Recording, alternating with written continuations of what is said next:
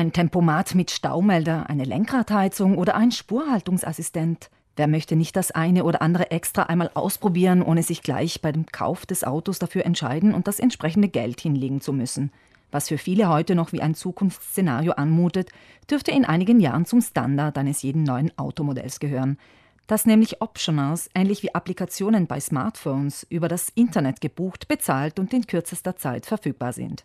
Voraussetzung dafür ist natürlich, dass die entsprechenden technischen Features, etwa in Form von Sensoren oder Schaltern, bereits im Auto verbaut sind.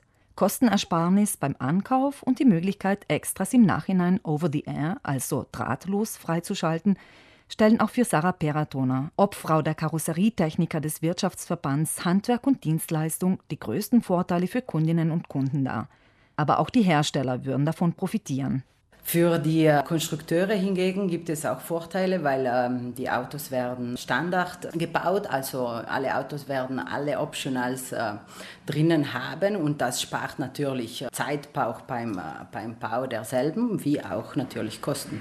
Flexibilität ist das Gebot der Stunde.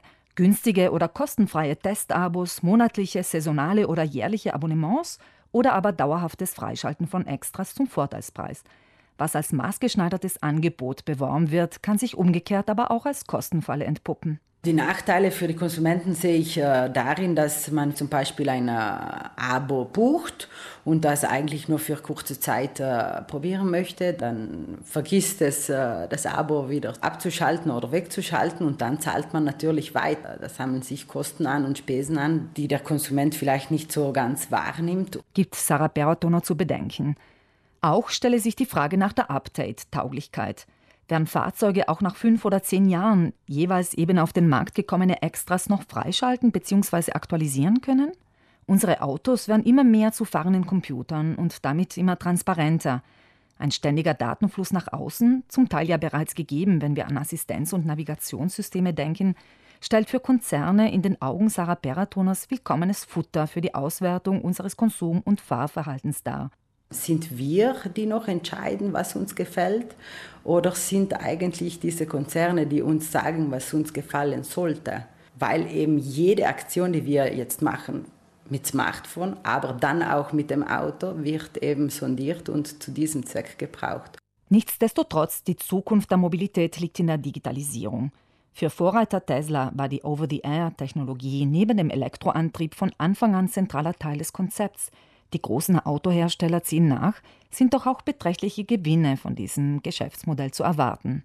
Der Gedanke, die Ausstattung eines Autos bis zu einem gewissen Grad flexibel und immer wieder neu auf die persönlichen Bedürfnisse abzustimmen, eröffnet auch viele Möglichkeiten für Gebrauchtwagenhändler.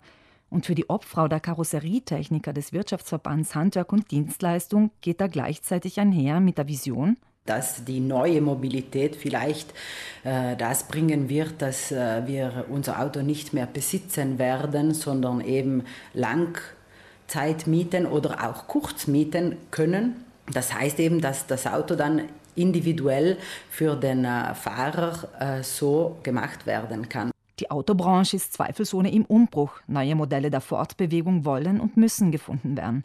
Zusatzausstattungen werden wir vielleicht nicht mit derselben Unbekümmertheit zusammenstellen wie eine Müsli-Mischung, aber alles deutet darauf hin, dass das Online-Freischalten von Extrafunktionen über kurz oder lang zu einer selbstverständlichen Geste wird.